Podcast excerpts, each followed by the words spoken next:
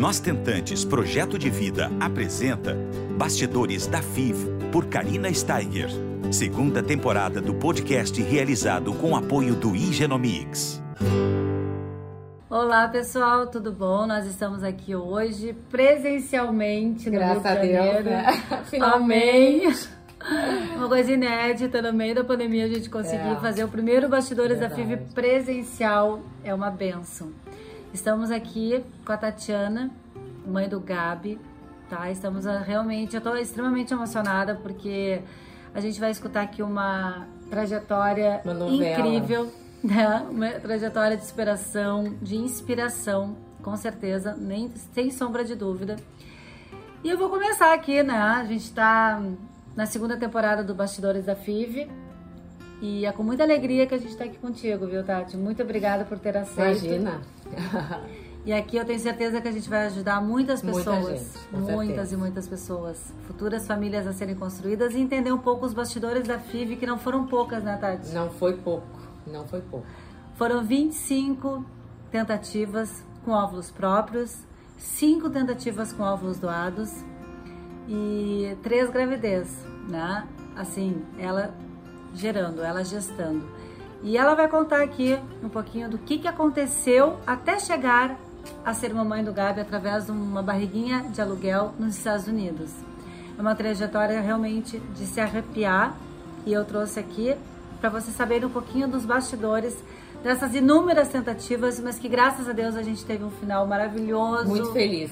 feliz, iluminado, um anjo, Gabriel. Tati, eu queria saber contigo, essas 30 fertilizações foram entre 38 e 43 anos, né? 38, 43 anos, exatamente. Tivemos muitos altos e baixos, Muitos, muitas tentativas, muitas frustrações, mas tu nunca desistisse. Eu nunca desisti. Desistir era a coisa que as pessoas mais me falavam. Ai, por que, que tu não desiste? Como assim? Como se fosse assim. Ai, não deu certo, vamos jogar no lixo, entendeu? Eu não aguento a pessoa que fala isso. Ai, desiste. Ai, por que, que tu não adota? Como se tu fosse ali na esquina adotar uma criança. Coisa, que fosse a coisa mais fácil do mundo, entendeu? Então, assim, nunca, nunca pensei em desistir.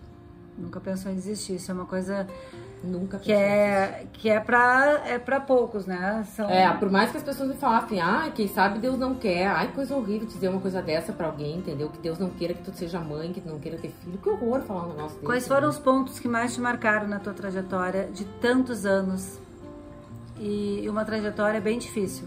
Eu tive dois problemas. Como eu comecei a.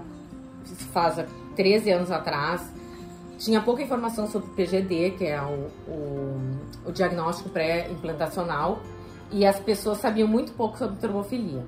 Então, assim, eu perdi um bebê, ah, eu fiquei grávida logo, logo depois que eu fiz a primeira FIV, na segunda eu já fiquei grávida. E já perdi, assim, com duas semanas e estava evoluindo bem, de repente parou o coração. Aí eu continuei fazendo FIV, depois de fazer oito FIVs, eu dizia pro médico, ai doutor, pelo amor de Deus, assim, eu tenho certeza que eu fiquei grávida, eu não, sou uma pessoa que tem problemas psicológicos, mas eu- é a mesma sensação do que a outra, da, do- da primeira vez que eu fiquei grávida. Ai, ah, então vamos fazer os exames de trombofilia. Quando, ele- quando eu fiz o exame, o exame foi uma coisa super barata, parte deles o plano pagava, ou seja, eu podia ter feito isso muito antes. Gente, o meu exame de trombofilia deu altíssimo, altíssimo. Então, assim, foi uma surpresa muito grande. Só que eu já tinha 40, quase 42 anos. Eu tinha 41 anos quando isso aconteceu. Ou seja, eu fiquei aí Tu teve, tu, tu- tu- você Qua- tivesse um diagnóstico tardio. tardio. Demorei quase 3 anos para descobrir uma trombofilia. Uhum. Então, assim, é uma coisa que eu. minha que eu digo. Não, não comece nada, não comece uma fertilização, não comece nada sem antes fazer todos os exames. Todos. Todos. Trombofilia, o teu marido, esperma, tudo. Porque tu precisa ter certeza. E a outra coisa que eu preciso dividir é o seguinte. As pessoas batiam muito na tecla que a gente tinha uma idade. Ah, você tem uma idade, não sei o quê. E eu falei, então vamos fazer o PGD. O PGD foi evoluindo. Ah, mas é que tu tem poucos óvulos, a gente tem que deixar até o quinto dia para tirar um blastocisto e fazer análise. E eu falei, azar. É, para mim, para quem já tinha perdido três bebês, era melhor ah, fazer uma análise e ver que não era bom do que continuar botando coisa que não é bom no teu organismo. E se ele morresse, morreu, porque já tinha morrido tanto dentro da minha barriga, nessa altura já tinha feito uns 15, entendeu? Aí ele falou, não, tudo bem. Então, aos 42 anos, depois que eu Fiz, sabia que eu tinha trombofilia. Eu tive dois embriões que viraram os dois blastocistos. Uhum. Eu tinha essa grande vantagem, eu tinha pouco, mas eles eram bons. Uhum. E aí, quando a gente fez a análise do PGD, eu fui lá, assim, pra, pra fazer a transferência sem saber se ia ser bom ou não. E aí o médico falou. Eu me emociono até hoje com isso. Eu sei. Eu, eu já tô aqui emocionada. Era uma menina. A, a Martina. Martina. E ela era saudável. E eu falei, bah, agora vai dar certo. Aí fiquei grávida. Foi tudo bem. Foi tudo ótimo. Um dia eu tava dormindo, dormindo. Senti uma cólica horrível, achei que tava perdendo neném. No outro dia eu fui no médico, assim, aos prantos, assim. Falei, aos prantos. E aí não tinha mais batimento cardíaco. E aí eu fui pro fundo do poço. Pensei, não vai dar certo. Aí eu cheguei assim, cheguei à conclusão que assim, tinha feito PGD. Neném era perfeito. Tinha feito a clexane da trombofilia. Desde o começo. Então assim, não tinha nada, fizemos análise da, quando perdeu, não, não, deu nada. Então eu falei assim, realmente eu não vou conseguir gestar. Ali bateu um medinho. Não, ali, ali não bateu medo, ali deu uma consciência que eu não ia mais pôr nada em mim. Os meus embriões eu não ia, eu não ia perder mais. Eu tava com 42 anos, eu tinha pouca coisa boa. Eu falei, agora eu vou guardar. Aí quando eu fui fazer a checagem para ver como é que tava o útero, o médico disse, nossa, tu tá com cinco óvulos, vamos fazer um um, vamos fazer uma coleta. Aí eu, eu fiz a coleta e, e guardei. Deixei eles guardados. Foi, até o final foram dois de novo, balaçocistos, e deixei guardados. Eram dois meninos, tá? Uhum. Falei, vamos deixar guardado agora. E aí, eu falei, agora nós vamos fazer com ovo doação. E as pessoas pensaram, Tatiana, é louca? Por que fazer ovo doação? Eu falei, não, porque os médicos insistiam tanto que o meu velho, mesmo que o PGD tinha dado bom, que eu resolvi fazer todas as tentativas antes de partir para uma barreira legal. Porque pensem para mim, se desse certo fazer uma doação, pelo menos eu já passava pela primeira gravidez e a segunda eu ia fazer com meu óvulo, se fosse o caso. Mas era meu filho igual, não tava nem aí, entendeu? Pra mim era meu filho igual, isso aí não tem diferença nenhuma. Aí, aí, você, só pra, pra entender, você deixou congelado eu deixei congelado. e partiste para um óvulo doado. Para uma óvulo doação. Tá bom. E aí que eu tive uma doadora maravilhosa. Ela deu inacreditavelmente. Uh, eu fiz PGD dos. Apesar dos médicos dizer que ela era nova, não precisava fazer PGD, eu falei: não interessa, nós vamos fazer PGD. Fiz PGD e eu tive cinco embriões maravilhosos. Ah, aquele assim. Eu falei. Eu aquele uma, do sonho. Aquele dos sonhos, que eu nunca tinha tido um A. Tinha um AB, um Bzinho, tem umas classificações assim e tá. tal. E, pra nossa surpresa, primeiro botei dois, depois botei mais um, depois mais outro, mas eu já, era sempre a mesma coisa. Eu tinha enjoo no terceiro dia e no sétimo dia já começava aquela dor nas costas, aquela dor aqui, aquele. Eu falei, ah, eu não conseguia nem trabalhar, não conseguia nem respirar, de tanta dor que eu tinha. Era uma coisa assim, fora do normal. E nisso foram cinco tentativas através e, de óvulos doados. Mas nesse processo eu já estava em contato com a Índia tá? Eu já tinha, já tava procurando na internet, já estava em contato com a médica, porque assim, eu já tinha certeza, depois da Martina, que tinha sido analisada, tinha feito Clexane, sim, fala sério, não tem mais nada, não acredito mais que eu vou ficar grávida, entendeu? Acho que depois de todo, tudo que eu passei, eu sabia que não ia rolar. Aí eu já estava em contato com o programa lá na Índia e tal, então assim, é um conselho que eu dou para todo mundo, assim, e, que foi muito grave, porque eu vou te dizer o que, que eu passei, né? Pra mim, quando a gente descobriu a trombofilia, eu tinha 41 para 42 anos. Meu marido saiu de casa. Simplesmente saiu de casa. Tipo assim, ah, não vou poder lidar com tudo isso. E ficou mal da cabeça e assim a gente não sabia o que, que ia acontecer e ele simplesmente, ah, não sei, vou embora. Juro por Deus, quando ele fechou aquela porta, a gente, assim. Aí passou um filme na tua cabeça. Passa um filme na tua cabeça e, assim, ao contrário de muita gente, eu não sou uma pessoa que eu choro muito, eu fico com muita raiva, assim. Eu tinha muita raiva dele. Eu tinha uma raiva de vontade de matar ele. E aí Bastidores eu pensei. total isso, pessoal. Aí eu pensei. Quem nunca, né? Quem nunca, assim. E eu pensei, eu vou atrás do semi e entendeu? Vou tentar. Só que assim, eu já sabia que não ia conseguir gestar. Tu imagina, eu ia ter que ir atrás de um semi e ainda fazer com os embriões e mandar para fazer uma barriga hidrovial, olha a dificuldade já tá. Nisso ele voltou para casa, porque a mãe dele disse que casamento não era assim, que, que não era na primeira decepção que tu vai embora, né? E eu vou dizer para vocês, eu não tinha mais amor nenhum naquele momento, assim, tinha muita raiva. Muita a Tati tá raiva. tá assim, striptease da alma. eu sei que o que vocês estão sentindo aqui é o que eu senti. Só que assim, com 42 anos não tem mais essa, amiga. Vai ser com aquele ali, entendeu? Eu não tinha mais, assim, chance de arranjar outro com 42 anos. Com toda a novela que eu já tava passando, assim, fazer tudo. Falei, agora nós vamos em frente. Aí engoli minha, meu orgulho, assim. Ele voltou para casa. E aí a gente decidiu fazer a doação e eu já tava procurando negócio na Índia. E a Índia era relativamente fácil, assim, tal. Mas assim, o, o conselho que eu dou para vocês, muito simples, é não façam nada antes de fazer todos os seus anos de trombofilia, de fertilidade. E não implantem nada que não tenha PGD. Assim, olha o tempo e o dinheiro que eu gastei, o desgaste emocional. Assim, tudo, tudo. Eu já nem contava mais. Para vocês terem uma ideia. Sim, é meu, junto, né? Meu marido não ia mais nem fazer a coleta do sêmen, tá? Eu tinha que coletar em casa botar no meio da perna, assim, e levar dentro do carro, assim, bem quentinho para chegar lá vivo. Porque nem isso ele não queria mais fazer, entendeu? Não queria mais ir lá. É, pessoal, não é fácil. A assim, trajetória de tentante. A trajetória de tentante, assim, vocês podem falar que o homem sofre e tal, mas o que a mulher passa é, é surreal, 100 vezes mais do que passa um homem. É, e aqui, ó, numa, num parêntese aqui, é, a Tati passou por cinco clínicas. Ah, eu passei por. Ah, é, sim. Rapidamente porque... falando assim, como a gente fala muito sobre a dificuldade de a gente achar uma clínica ideal, tudo isso aconteceu né? Todas essas tentativas das 30 e ela passou por cinco clínicas. Cinco clínicas. Porque tu sempre acha que pode ter uma melhor para ti. Porque fulano que tu vê na internet, a internet sempre tem milagres, já viram? A internet tem milagre. Ah, eu usei o Clickstone, fiquei grávida. Tu acha sempre que vai ser contigo, vai acontecer a mesma coisa. E assim, eu sou uma pessoa que menstruava de 28 em 28 dias. É, Nunca tinha falha. Outra coisa, palavras do médico mais famoso aqui do Rio de Janeiro. O teu útero é um porta-retrato. Porque por isso que eu engravidava tanto. Então, assim, chegou um dia que eu me irritei e falei assim: o que, que adianta, doutor, ser o porta-retrato, entendeu? Assim, ninguém sabe o que, que eu tenho. Era uma coisa surreal aquilo, entendeu? Tu fazia 200 exames, ficava grávida, botava lá e vingava. Meu, meu endométrio era ótimo, entendeu? Então, assim, e aí tu vai no outro médico, vai no outro. E aí, quando eu cheguei à conclusão, eu só caí numa mulher aqui no Rio, assim, que eu contei a minha trajetória para ela. E ela falou assim: Tatiana, a gente não vai mais botar nada em ti. Ela falou, tu fez PGD, usou Clexane? Ela falou, não tem mais. Ela falou, não tem. Ela falou, não tem mais o que fazer. Ela falou, tu não tem uma irmã, uma mãe? Não tinha. Não tinha ninguém para pôr, infelizmente.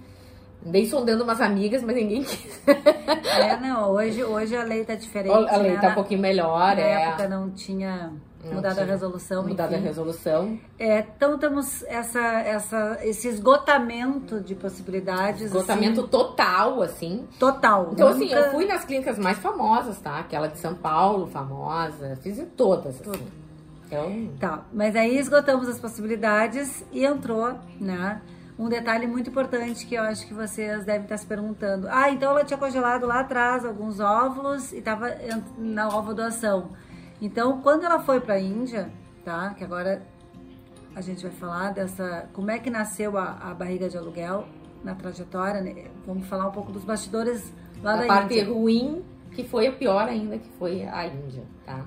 Isso, quando entrou a Índia, aí ela tinha congelado esses óvulos, então ela estava indo para a Índia atrás de uma barriga de aluguel, mas com óvulos próprios. É, porque aí eu pensei, bom, vamos tentar. Aí, primeiro passo, a Anvisa tem que autorizar. Qualquer pele, qualquer corpo humano que saia, né, partes, a Anvisa tem que autorizar. E aí começa a novela. Porque tu pode comprar sêmen, pode comprar óvulo, pode comprar qualquer coisa e trazer. Mas para mandar para fora não existe uma lei que fale sobre isso, pelo menos na minha época. Não sei se agora existe, né, Karina? Talvez até. E assim, eu, como uma boa funcionária pública, falava: se tu não tem, tu tem que adaptar aquela que tu tem. Então, tu usa a mesma que tu tem para trazer, tu usa para levar. Porque afinal de contas é meu, não tô vendendo nada, entendeu? Ah, mas a novela foi forte. A novela assim durou um ano. Um ano. A clínica me ajudou muito, ela ligava, eu ligava, e eu ligava, pedia, conversava. Olha, eu ganhei na insistência, eu acho, de tanto que eu fiz. Ah, Quando finalmente liberou Tu batalhou esse alemãozinho de olho azul, hein? Nossa senhora. É Agora peitorando linda. não sabe a metade que a mãe passou. É a coisa mais linda do mundo. Aí, finalmente, entrei em contato com a Crioporte, que é a empresa que faz o transporte de também peles e tecidos, etc. Ela faz transporte de tudo, é é uma empresa americana, tá? E aí ela mandou o botijão pra, pra clínica colocar, a clínica colocou, aí a Tânia levar pra, pra Índia. E aí, de repente, quando eu tô em casa, liga o médico fala assim, Tatiana, o teu botijão deu um problema, parece que vazou o nitrogênio. E eu, o quê? Vazou o quê? Pensei, perdi meus nenê, perdi meus últimos nenê, os últimos dois nenê que eu tinha. Eu falei, não acredito. Comecei a chorar no banheiro, assim. O quê? Não acredito. Ele, calma, Tatiana, calma, vamos ver se não, talvez não seja nada. Aí voltou pra clínica lá, aquele dia foi tipo o dia do pesadelo. Eu, eu, eu, trabalhava assim, tipo em alfa, assim, não sabia nem o que tava acontecendo, assim, tá? E eu não contava mais pra ninguém, porque eu não aguentava mais contar nada pra ninguém, pra ninguém. Tu se mudou de cidade até, né? É. Aí, isso, é, isso eu já tava morando no Rio, porque chegou um ponto da minha vida que as pessoas se metiam tanto. Ah, pra vocês terem uma ideia, as pessoas me perguntavam assim, mas tu tá transando direitinho? Olha, Lisa! A pessoa perguntasse, tu tá transando direitinho? Imagina, uma pessoa que passou por 25 fertilizações, assim. Eu ia lá no médico pra ver minha ovulação, falava, ah, hoje já ah, deve abrir amanhã. O cara, ai, Tatiana, já sabe, entendeu? Eu já sabia quando, quando eu já sabia bem certinho quando tinha que fazer. Eu já escutei de tudo, tudo. Assim, eu ignorem, imagino, ignorem as imagino. pessoas, assim, porque senão vocês vão ficar sem amigo, tá? Mas chegou um ponto que eu pensei assim, eu preciso me mudar.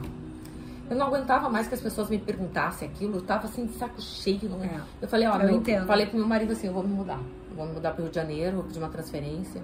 Se quiser, tu vai comigo, se não quiser também, nessa altura do campeonato. Daí ele, ah, não, vamos e tal. Ele também tava querendo se mudar. Aí, e aí foi que a gente foi buscar o programa na Índia e tal. E aí que deu problema nesse transporte. E a Gol, nem a TAN, ninguém mais queria levar o dito cujo do botijão, porque diziam que o nitrogênio podia explodir. E realmente, tá? O sonho era química. Só que assim, eu atestava, é o mínimo que tem lá dentro, entendeu? E a gente não sabe o que aconteceu. Eu acho que o médico, na hora, a gente não sabe. Botou um pouquinho mais de nitrogênio, e aí, pra pressur, quanto pressuriza, sai um pouco pra equilibrar lá dentro. E aí a TAN ficou apavorada. E ninguém mais queria levar o dito cujo. Isso é uma loucura. Gente, Ainda eu liguei pra TAM, pra Azul, pra Gol. Não, você tem que lidar com tudo, tudo. e mais um pouco mais que não depende de você. Que não depende de ti, porque assim, eu fiz o, tudo que você pode imaginar. Não teve jeito, ninguém mais quis levar o dito cujo do botijão. Tá? A Crioporte disse, Tatiana. Hoje, hoje a gente tá rindo, né? Não, hoje eu tô dando risada, mas eu tive que contratar uma, um, um transporte que pegasse lá o botijão, o caminhão, e levasse até o aeroporto de Guarulhos para a empresa suíça levar até a Índia, tá?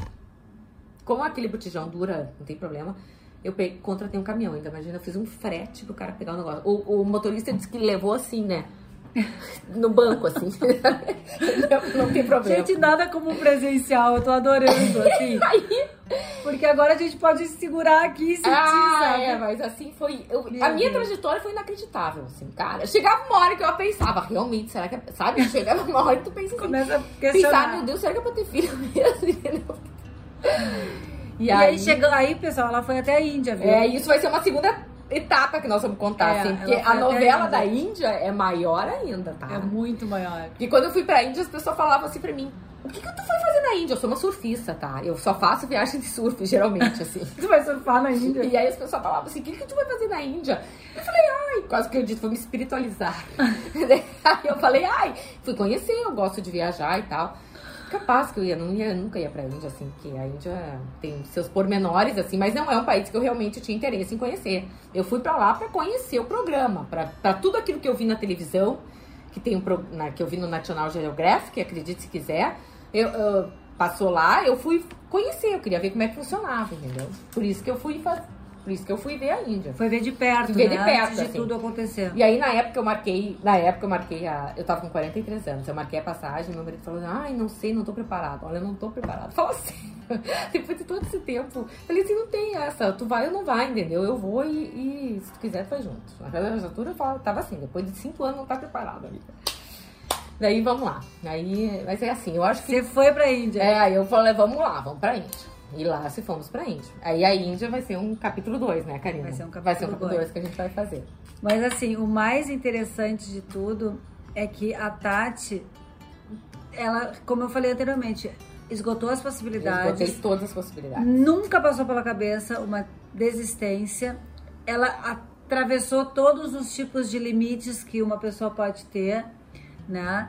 E, e mais louco de tudo é, é, tipo assim, eu não conheço nenhuma pessoa que tenha feito tantas fertilizações. Eu, eu, tenho podcast, como eu falei, 100, 100, da primeira, 100 episódios da primeira temporada, mas o máximo que a gente tinha conseguido de depoimento real, né, foram 15. Que, que é da Betânia, que fez o, o programa no Fantástico comigo, a Betânia, amada, mãe do João. Mas 30 realmente é, é uma coisa assim, surreal. bem surreal, né? Então aí vocês veem como é importante essa resiliência que a gente não sabe nem da onde que a gente tira. A gente não sabe da onde que a gente tira forças, a gente não tem ideia, porque a gente já está esgotado emocionalmente, financeiramente. Financeiramente. O assim, gasto tudo. que você teve. Meu Deus, eu gastei todo o dinheiro que eu tinha na vida, entendeu? Mas eu pensava assim, não interessa, eu quero ter um filho. Já vendeu meu corpo, minha alma, eu vendi minha mãe, coitada. Eu vendi. Você tava focada. decidida, focada, entendeu? Foco. Uhum. Foco sempre foi meu.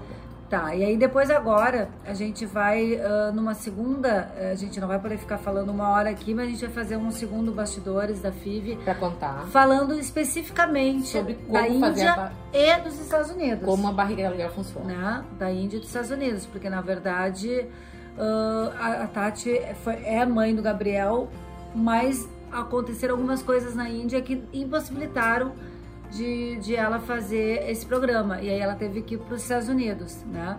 Então a gente parou aqui nesse transporte que atipicamente a gente não escuta, porque geralmente é seguro, né, Tati? Geralmente a gente contrata um transporte específico, né, que só trabalha com isso e dá tudo certo, né? É. Então, assim, a gente parou nessa parte né, do transporte, que hoje a gente está rindo, porque a gente está fazendo um bastidores da FIV presencial e está sendo maravilhoso, eu já estava morrendo de saudades.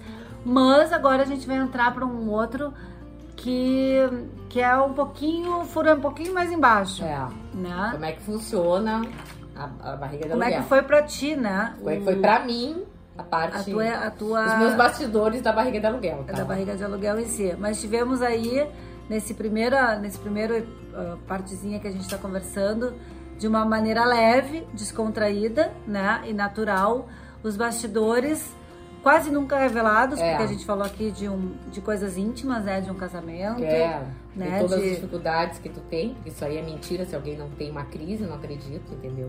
É difícil, é, é muito difícil. difícil é né? muito difícil depois de, de tantos anos, né? Sonhando, é, é, a gente poder falar aqui abertamente é, é inovador, assim, não é todo mundo que tem esse desprendimento e essa coragem, mas eu acho que a gente está aqui para isso, para ajudar vocês para que vocês possam se identificar, né? E não fazer a mesma coisa, né? É. assim, Tomar nunca, não tentar fazer os mesmos erros. Eh, mesmos erros não, na verdade eu fui, eu fui um aprendizado. Eu tive um aprendizado nisso tudo. O que eu tô passando para vocês é que eu não quero que vocês passem pelo que eu passei. Então, é, né, o conselho principal já dei. Vocês têm que fazer PGD e todos os anos antes de iniciar qualquer jornada. Tá bom? Beijo. Vamos para a segunda parte da da Dos bastidores da FIV e da Tati. Beijo, galera.